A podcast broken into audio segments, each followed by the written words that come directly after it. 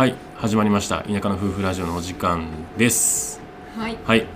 今回は第50何回目ですか？えっとね、うん。7回目ですね。57はい回目ですね、今日もよろしくお願いします。お願いしまはーい。いやーこのね年末はこの辺近畿の日本海側とかも結構雪が降るみたいでうん、なんか記録的豪雪になりそうだみたいな。そうそうそう。怖いですけど。30日から降るみはいたいなのうんうんうんうん。言ってますね、結構ねあの辺のこう日本海側北陸とかはねうん。大変そうだしなんか、えー鳥取とかうん。あの辺も降るみたいだし、うん。うん。まあ関西の日本海側も結構降るみたいなんで。うん備えをしないといけないですね。そうですね、雪かきの道具まだ持ってないんよね私たち。持ってないしどんぐらい積もるか分かってないからそのどの程度なのかが分かんないから、えっとまあまあ一冬過ごしてみてまあ雪そのうち降るだろうからそれで様子見ようかなと思ったらいきなりすごい雪が降りそうなんで ちょっと。食料とうんか買い込んどかんとあかんかもね。そうね。なんか麺類とかなんかうんちょっとしたものとかを買っといて最悪出れなくても大丈夫みたいにはしとかないといけないかな、数日間ね。ね。まあ年末年始はなんでちょっともうまあ自動的に引きこもることになりそうですけど、ううん。ん、そうですね、ん、今年は帰省もねしし。ないいし、うん、そうですね。静かに過ごしましょううん。そうですね。はい。そばでも食べてそばでもそば買ってきたよ昨日。ありがとう。そうです。そそんなこんなで天ぷらとかう。ん。うん？天ぷらうんとかのせよ、あ天ぷらとか乗せようって話ね、食べ物の話にうん、なる、な何の話して今全然聞こえない。な何と思って、声に張りが出るってういちごタルトさんにも言われましたけど。んうん、それが楽しみなのでね。はい。はいそんなこんなでもう年末ですな、年末です。はい。はい。まああの今年はいろいろありましたな。うん、うん。今年はすごい年だったと思う、うん。まあ繰り返しになるけど僕らで言うと仕事を辞めて結婚をして田舎に移住をして家を買って、うん、で、えー、と新たな挑戦を今し始めてるところでそう来年もまたねいろいろ来年は本当に飛躍の年になりそうですけど、うん。うん、まあその中でね今年は YouTube やったりブログをやったり、まあ、いろんなことを始めた年になりました、うん。はい。まあ、あとこのラジオを始めたりとかね、うん、うん。本当に。世の中的にも変化が大きかったし2020年っていうのはオリンピックも延期になりましたしね。コロナもあっていろんな会社が潰れたり、飲食が振り回されたり、うん。うん、大変な年になりましたけど、難しいね、はい。なんかうん。菅さんの会見を見ててもうん。なんか大変な時に総理になっちゃってうん、なんかあのちょっと同情しちゃう。ま あ同情しちゃう。なるほどね、何やっても言われるんやろうなって、まあでもね一つ思うのはやっぱりこう変化を受け入れるしかないんだろうなっていうそう。ことを思いますね。こうそうそうそう。で、うん。ウィズコロナでもう生きていくしかないからっていうので、うん。GoTo もうやってみたんだけど、うん。早すぎるんじゃないかとか、うん。ほらほら広まってきたよとかさ、言われて、まあ、こう予想してたやろうけどね、うんなん。かある程度のことは。でも、うんなんかしないと、うん。日本がもう潰れちゃうじゃないけどさ、うんうんうんもう経済が終わっちゃう、うん。もっともっと、うん。その怒涛に迷う人がうん。増えちゃうみたいなね、うんうん苦肉の選択だったと思いますよ。うん。何もやらなかったらやらなかったって言われるし、そうやね。まあ今のところ経済と感染者を抑制するっていうのは経済を止めないっていうのと感染者を抑制するっていうのはトレードオフになっちゃってるんでどっちを取るかみたいな経済を止めずになんかその GoTo 的なことをやるのかうん。もう感染者をこう抑制するためにロックダウン的なことをやるのかみたいなのはうん。なんか今のところもうなんか共存できない感じなので、ねまあどっちをしてもやっぱり政府は否定されたなんか一定のねこう批判を受けたりとかするんだけど、もう今の状況でそのさ得体の知れないものに対してそれをね合ってるか合ってないかなんて今のところ誰も専門家ですらさあの分かんないわけだから、そうん、だからそれを今ねなんか議論ねそもそもそれで批判されたりしてもしゃあないっちゃしゃあないんうん。っていうのは思ったりはするんだけど、うん。まあでもまあみんながねこう状況を受け入れてその中でじゃあどういうふうに戦略的にやっていくかみたいなそ,、っちにねやっぱシフトしていかないといけないのかなって思いますけどね。うん。だってさ、うん。感染するの怖いし、うん。そのね重症化するなんてうん。絶対ね怖いんだけど、うん。じゃあ逆に、うん。また緊急事態宣言出して、はい。経済止めましたっはいはいてなったら、うん余計にさ、うん。会社が潰れました、うん。自殺する人増えます。みたいな感じでさ、うん。なんかなんかもうどっちにしろさうん。辛い選択よね。だからさ、うん。なんかもうもう政府が政府がとかさ、うん。もう判断がお遅いとかなんかじゃなくて、うん。じゃああなたはもう完璧に対策してるの？とかさうん。飲み会行ってない？とかさ、なんかうん本当になんかうんみんなが気をつけたらさ、うん。変わるやんきっと。うんうん。そう思うけど。そう思いますか。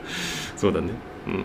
そう、うん。一人一人がさうん気をつけないとなってうんうん思います、うんまあそんなこんなでえっ、とまあみんなこうね何でもこう変化していかないといけないし、まあ、僕らも今年 YouTube を始めたりとかしたわけですけどなんかね次のこう、えー、と動きとしてずっとねあのクローズドなコミュニティを作りたいって言ってたんですよ僕は。はい、うん、で、えっとやっぱりこう YouTube とかだとこうなんかみんなにこう見てもらえる世界中の誰でもアクセスできる Twitter も SNS とか全部誰でもアクセスできるんだけどこうやっぱりこう、えっとよりこう自分たちに共感してくれたりとか一緒に何かやってくれる人とかうん。これから DIT、DIT って言ってるけど DIT やっていきたいって言ってるけど、えーそれをこうやっていこうと思う際にやっぱりこう YouTube みたいな開けたコミュニティではちょっとできないと思ってて、えー、ともうちょっとこう閉じた、えーコミュニティみたいなのを作っていこうみたいなのを、えー1ヶ月半ぐらい前から思って言ってるんですけど、はい。まあ、なかなかねとはいえオンラインサロン例えばオンラインサロンみたいなのを立ち上げようと思った時に、えーどのプラットフォームを使うかとか、えー、とどのどういった価格帯にしてもらうか。ただにすると結局意味ないから。うん。あの YouTube とかとあんま変わらないんで、うん。えー、と数百円とか。でもやっぱ会費をいただいてそのお金を例えば、えー、と古民家再生に充てるみたいな。ていうかなんならそれで一緒にやっていきましょうみたいな。一応集めるんだけどそのお金で一緒にやっていこうみたいな、うん、ことをこうやっていきたいと思ってて、それで材料を買わしてもらそうそうそうそうそうそうそう修繕費に当てたいとか、うん、そうそうそうそうそう。みたいなことをしていきたいと思ってて、うん、でやっぱりオンラインサロンなのかな今だとっていうふうに思って、うん、えっ、ー、とね昨日一昨日か、うん、えっ、ー、と、まあ、クリスマスぐらいの時期に そのコミュニティをとりあえず案を出して、うん、仮で今申請中です。はい。それができたらね、えー、とオンラインサロンの形で、皆さんに、うん。えー、と共有できるかなと。で YouTube とかでやっぱり、えー、と動画1本作るまでの過程にいろんなことをこう伝えきれないいろんなことがあるんですよ。例えば実は予算いくらぐらいかかっててみたいなのとか、うん。をあえて YouTube であんまりこう出さないようにしてたりとか、えー、と作る過程で何かを作る過程で、えー、と本当はこれとこれとこれのアイデアがあったんだけどこういう風にしましたみたいな。でこれまでは自分たちの家だったからまあ別に好き勝手やってきたんだけど、まあ今後こう例えばこうテナントみたいな、まあ、飲食が出せるような形に、えー古民家を再生していくとかなった時に、もう自分たちの家っていう話とはまたちょっと違うというか、うん。なんかちょっと一個のこう、みんなが来れるような場所を作りたいと思ってるから、うん。うん。結構そこはやっぱり今まで以上にこう計画みたいなところが大事になってくるはずで、そうですね。うん、でそこを、うんまあ、こう作る過程みたいなのに段階でみんなにこう入ってもらって、うん。うん。うん、でいろいろこう意見を交わしたりとか、うん。あとところどころによってはあなんか仕事をお願いさせてもらったり。例えばイラストレーターの方にはイラストをお願いしたり設計士さんには、うん。えーここのうん図面を作ってほしいとかお願いしたり。まああの一緒に手伝って実際足手を動かして手伝ってくれる方を募ったりとか、まあ、それ以外にもこうなんかちょくちょくなんかね。ここまで完成したらじゃあこの段階で一回ちょっとお呼びしていいね。みんなでビールでも飲むとか。いいね。あとはなんだろうこうズームでうん。なんかオフ会とかさ飲みながらこう話しましょうとかさ、うん。なんかそういう、うん閉じたコミュニティみたいなのを作っていこうかなと思ってて、で皆さんに作る過程を見てもらうことによって、うん。うん、やっぱこう DIT の輪を広げていきたいと思っているので、えーまずそのこう母体というか母艦というか、うん。大きな幹としてそのオンラインサロンっていうのを立ち上げようと今していて、そんなことばっかしてます。最近 DIY をやってないです。はい。そういうねちょっとそういう時間に当ててやってました、うん。まあうん。あどうぞ。あのーうん。何かをさうん。作る時でうん。とかなんか挑戦したり、うん。こうなんか物が出来上がったうんとかさうん。いや違うな。なん。うんか、うん。なんか、うん。なんやろお店とか、うん。商品でもはい。みんながうん。手に取る時って、うん。完成したものじゃんね、うんうんうん。こう見たりうんうん。聞いたりできるのってもう完成したうん。時点で、うん。あの手に取れるやんね。はいはいはいはい。でもそれを、うん。その家庭からうん。こう作り上げる過程から共有したいっていうのを、うん。こうちゃんが言ってくれて、うん。そうそれすごいいいなと思ってうんうんうんなんかその単純にうん。仲間が増えるっていう,、こう同じ方向を向いたうん。その仲間が増えて心強いっていうことももちろんあるど、うん。なんかやっぱりさうん。あのそのその完成に向かうまでのさうん。プロセスが一番面白かったりさ、うんうんうんなんかみんなで考えて試行錯誤して、うんきっと失敗することもあるけど、うん。なんかそのその時間が大切なのかなってはいはいはいはい。思ってさ。うんうんうん。だからこそ意味があるというあかなんか同じものをこううん2つ並べても、うん。なんか完成から知ってるのと、うん。それをもう計画して何回も作り変えて、うんうんなんかこの前の失敗作も知ってるみたいうんなうんうん。なるほどね。感じで、うん。こう手に取るのとでは、重さとか、うん。その楽しみ方とか見方がうん。全然変わるなっていうのを思ったんですよ、はいはいはい。だからそういうのもあって、うん。ぜひうん。なんか一緒に、うん。あのこう2人だけじゃねうん。か力が力不足なので、あのうんたくさんの方とうん。一緒にそれを共有したいなっていううのをん。思ってるわけですよ。うん。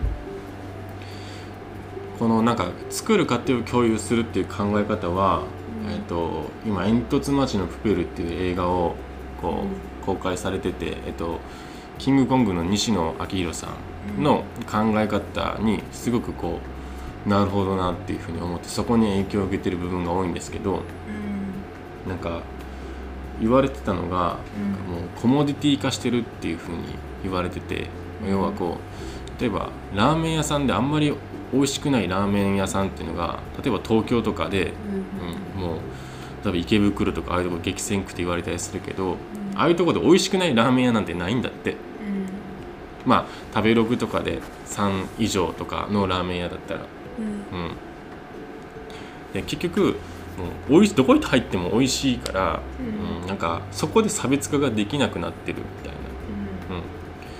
うん、でやっぱり、えっと、みんなじゃあどういうところに需要があるかって言ったら、えっと、そういうところじゃない部分。うんでその一個が多分こう作る過程をみんなと共有して一緒のものを作っていくってことだと思ってるんだよね俺は。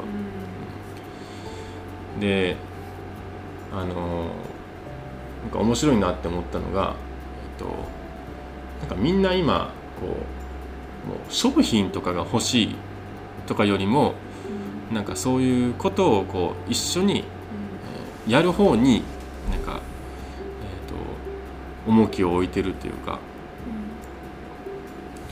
例えば、えー、と講演会を開くとかなった時に西野さんが S 席 A 席 B 席って作ってそれとスタッフとして、えー講演会に参加する券みたいなのがあったらもうまずそのスタッフとして参加できる券が一瞬で売れるんだって。でそこから S 席とかから売れていくみたいな。まあそれ予算に合わせて S 席なのかうん。A 席なのか B 席なのかだけど。で要はこうこれだけ SNS とかが発達したりとかこれだけ YouTube とかがあるあってこうなんていうのこう誰か発信する人と近い世の中になっている中でなんか自分も一緒に発信したり自分も一緒にやる側になる方が楽しいし、そっちに価値を感じるみたいな人が多いんだって、うん。だから例えばラーメン屋さんとかの YouTube があったとするじゃん。すごい大き美味しいラーメン屋さんのこう作ってる過程みたいなのを YouTube に例えば載せるよりもその味に行き着いた過程を YouTube に載せた方がうん。多分今は受ける。こういうことを考えてこういうふうなまあこここから先は企業秘密ですけどこういうふうな考えでこういうふうにしたんですみたいな。で出店する店舗もいろいろ考えたけどここが駅地下でどうのこうのみたいなそういう戦略的な部分が見えた方が価値が今はあるみたいな。美味しいラーメンを作ることよりも美味しいラーメンを作るに至るその過程の方が価値があるっていう。じゃないかみたいな。こと言われてて確かにそうだなと思ってて。でなんか僕らも今地方に移住して田舎暮らしをしてたりとか、うん、して、まあ、今後そういう同じような考え方で移住をしたりとかする人も今後増えてくるかもしれないし、まあ、そういう人たちに向けて自分たちが途中で考えたこととかその過程を共有するっていうのは一つ価値があるのかなって思ってるのとあとこれから挑戦したい、えー家を再生していくっていうその過程もみんなに共有することでああこういうこう働き方とか例えばこう古民家を再生して、うん、テナントとか作ってしまえばそこに例えばこうカフェとして手伝ってもらうとか、うんなんかその過程で設計士さんとかに手伝ってもらうとか大工さんに手伝ってもらうとかなんか一つこうお仕事みたいなのも提供できるかもしれないし、うん、まあ将来的には古民家を再生して家を再生していってポツポツ作っていってなんかその点と点がつながって一つの街みたいになったらいいなと思ってるんだけど、まあ、それがでもオンライン上でもコミュニティみたいなオンラインサロンみたいな感じでそれも一つの街としてあったらいいなみたいな。でそのリアルバージョンをまあ作っていくみたいなみんなの力を合わせて作っていくみたいなのがあってその過程をみんなで共有できたら素晴らしいんじゃないかと。長くなりましたがそういうふうに考えてオンラインサロンを立ち上げようとしてます。ぜひ入ってください。一緒にね、うん。そうだね。うん。力を貸していただきたいな。そうなんだよ。でなかなか YouTube だけだととか SNS だだけだとこうやってる過程をね全部こう見せるのにも労力がいるんですよ。動画1本作るのにも。で本当はその裏でいっぱいいろんなことをやってるんですけど。でそこからね共有してあの動画作りたいんでそれこそ動画編集者さんとかさそのうん。コミュニティの中に入ってもらって。うん。じゃあ動画はお願いします文章でも発信したいんで文章はこの方にお願いしますと。かうん。でイラストをそこに入れたいんでイラストさんイラストレーターさんお願いしますみたいな。ロゴも作りたいんでデザイナーさんお願いしますとかね、うん。うん、なんかそう言ってオンライン上に街みたいなのができてしまえば、うん。うん、リアルでもそのままそこに反映するっていう、うん。う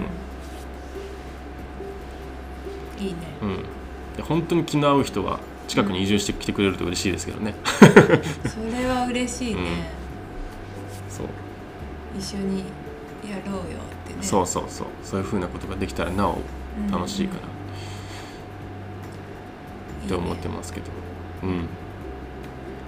まあそういうふうな形でオンラインサロンをまあちょっと次は頑張っていこうかなと思いつつ。はい。はい。そうですね。そんな状況ですはい。古民家もね。うん。なんか今はね掃除ぐらいしか できないもんね。えっ、ー、とねいやそうなんだよ。で古民家も本当は進めたいんだけどやっぱちょっと自分たちの家のようにうん。思ったことを日々やっていくっていうのはちょっとやっぱやめた方がいいかなと思ってて。うん。一旦掃除がある程度落ち着いたらえっ、とね一旦設計士さんに入ってもらってうん。えっ、とね現状と、まあ、ビフォーアフターの図面をちょっと現段階で作ってしまいたいと思ってるんで、うん。うんうん。でそれは結構ねあの考えないといけないことが多いから、うん。結構時間かかるんだよ多分。そうだね。うん。で、えー、ともうその時点で、えーまあ一応パソコン上ではこういうふうになるっていうのができてしまうから、うん。良くも悪くも、うそこまでにいろんな情報を集めないといけなくて、うんそれね見えないことを今やってるんですよ。そうそうなんですよ、そうそう。うん、でそうなると結構莫大な量資金がやっぱり必要で、うん。うん、でそうなるとやっぱりえっ、とちょっとそこもね皆さんの助けが必要になってくるんですよねでコミュニティを立ち上げようとしている理由としてはそのうちクラウドファンディングっていうのをちょっとしたいと思ってて、うん、そのためにコミュニティを立ち上げると言ってしようとしていると言っても過言ではないです。うん。で今ちょっといろんな、えー影も形もない古民家ベースアジトのグッズを作り始めたりとかしてるのもまあその皆さんに協力を資金面とかでの協力をお願いする上で何もリターンを持ってないのはあれなのでまだ影も形もない古民家ベースアジトのグッズを作って現時点で作っといてそれを T シャツとかパーカーとかをリターンで、えーとえープレゼントさせてもらう、まあ、お返しさせてもらう代わりにこう資金を集めたりとかいうことを今考えてます、うん、ざっと数百万レベルでの資金がやっぱり必要になりそうなんで、うん、そうなんですそうなんですよ。二人では賄いきれないので。そうなんですよ、ちょっうん、今まではねふわっとした話でしたけど結構具体的な金額っていうのがふわっと見え始めてきててとおっとこの金額をじゃあ用意するためにはちょっといろんな策をこれから打っていかないといけないなとうん。うん思ってるんです。うん。そうだね。うん、返しっていうのもね、うん。なんかちゃんと考えないといけなくて。うん、そんなのいらないわっていうものにねお金うん、はそうそうそう。払えないだろうから。うん。いやまあいろんなリターンがあるんだよ。あの、うん。だからこう T シャツこれは、うん。A は T シャツ B はパーカーとか C は、えっ、となんか木製で自分たちで手作りで作った、えっ、とグッズとかさ、うん。なんかそういう ABCDE とかあって、うん。もちろんその選べるようにはするんだけど、うん。そうだね。うん、みたいなことをね考えてるんです。うん。うん。まあただねちょっとねそういうとはいえ You- YouTube に動画もポンポン出してはいきたいと思いつつね、うん。掃除ばっかりでネタがないんですよね。そう。本当にね。うん、そうなんです。でも皆さん優しいから、うん。なんかぼちぼちねって言って、うん。なんか寒いから、あのそんなうん、急がなくていいよみたいなうん、まあそうなんだけど言ってくれる。んだけどでも僕らもね焦っちゃうよね。焦っちゃうしやっぱ進めないといけないと思うし、うん。何より動画を出さないとうん。やっぱりこうなんていうかなチャンネルの価値も下がってきてしまうねより多くの人に見てもらいたいと思うとやっぱりコンスタントに動画を上げないといけないっていう、うん。うんのもあるのでなかなかそういうねあの僕らもね 進めるためにはその辺の頻度とかをやっぱ大切にしていかないといけないっていう現状もあるんですよね。うん。と DIY だけにうん。うん。特化したらうん本当に頻度が落ちてしまうのでうん。なんかもっと田舎暮らしとかさうん。がもっと他のうん。あの移住者のはい。人を紹介したりとかそうだね。とかとかうん。こう収穫した野菜でうん。料理作ってみたりとか、なんかうんこう日常もねあげれたらいいなと思うんだそうだね、うん。まあ友達ができつつあって少し前まで同年代の友達が全然近くにいなかったんだけど、うん。ちょくちょくこう、えーつながりができてき始めてけど、なんかそういう人たちとなんか企画したりとか、うん。うん、わかんない。ただあの喋って飲むだけの 動画になってしまうかもしれないけど。けどなんかそんなんでもいいと思うんだよね。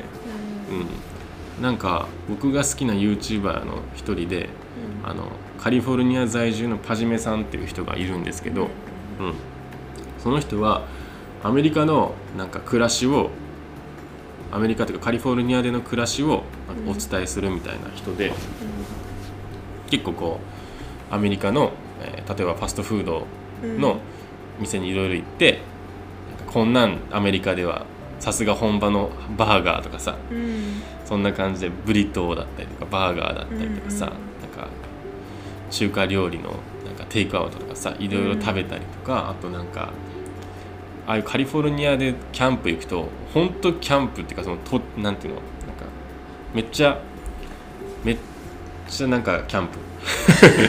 大自然の中大自然すぎるっていうかそのグリズリーとか普通に出ちゃうみたいな、うん。うん。そんな感じだからなんか面白いかったりとかなんかサーフィンしたりとか。うん。まあおしゃれで楽しく。うん。で仲間たちとワイワイ飲んだりとかする。うん。本当日常をただ切り取ってるだけみたいな、うん。けどやっぱそういうカリフォルニアっていう地もうん。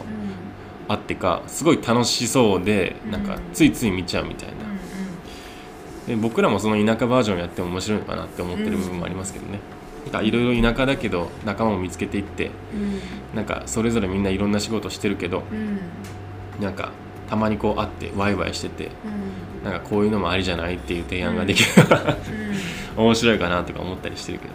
うん。うん。なんか田舎暮らししてみたいんですよねみたいな、うんうん。そのコメントとか、うん。DM とかもうん。ちょくちょくもらうようになって、うん。やっぱりうん。なんかその田舎暮らしの、うん。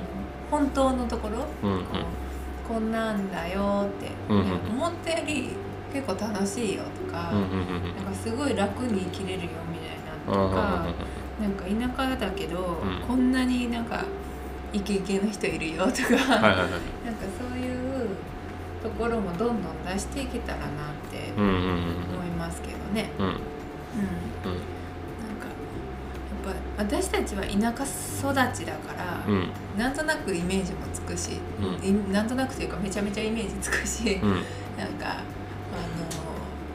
のあこれこれっていう感じやけど、でもうん都会育ちの人ってさ本当にさ、うん。全然イメージわかへんのやろうなと思って。田舎暮らしって、だうんうんうん。からなんかそういう日常も上げていきたいですね確かに。バーベキューしたいと思ってもじゃあどこでってなるから都会だったら。そううん。ね、田舎だったらね、うん。そこら辺で。その誰かんちの庭でやるかみたいな感じになるけどそうはいかないんだろうから。ねうん。花火とかも庭でできるし、そうだね。ううん。だからなんかそういう日常を切り取っても面白いのかなと思いつつ。うん。まあでもそういった仲間を見つけるためにもオンラインサロンとかがうまく機能してくれたらいいなと思ってます。うん。うん。はい、今ははい。ちょっと下準備中で、はい。あのうん。なかなかねうん。こう動画うん。のを上げれてなかったりとかはい。しちゃうんですけど、はい。もう少しお待ちください。何かしら実はやってますっていうことですね、うん。そうです。でもまあ年末なのではい。皆さんゆっくりしましょう。はい。はいはいはいそのとこですかね今日ははい。はいでははい今日はおしまいにしましょう。はいはい。では素敵な一日をまた明日お会いしましょう。バイバイ。バイバイ